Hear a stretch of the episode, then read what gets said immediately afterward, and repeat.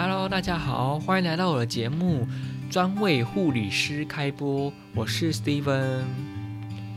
最近呢，看到一些事情，最近关心一些事情啊，看着看着，嗯，我会想说，如果我是她男朋友，我可以怎么样让她不要这么难过，这么的悲伤？也许那个人他正在等待像我这样的男生出现，或者是也许他正在等待像你这样的女生出现。我觉得喜欢跟爱有时候往往都不一样，但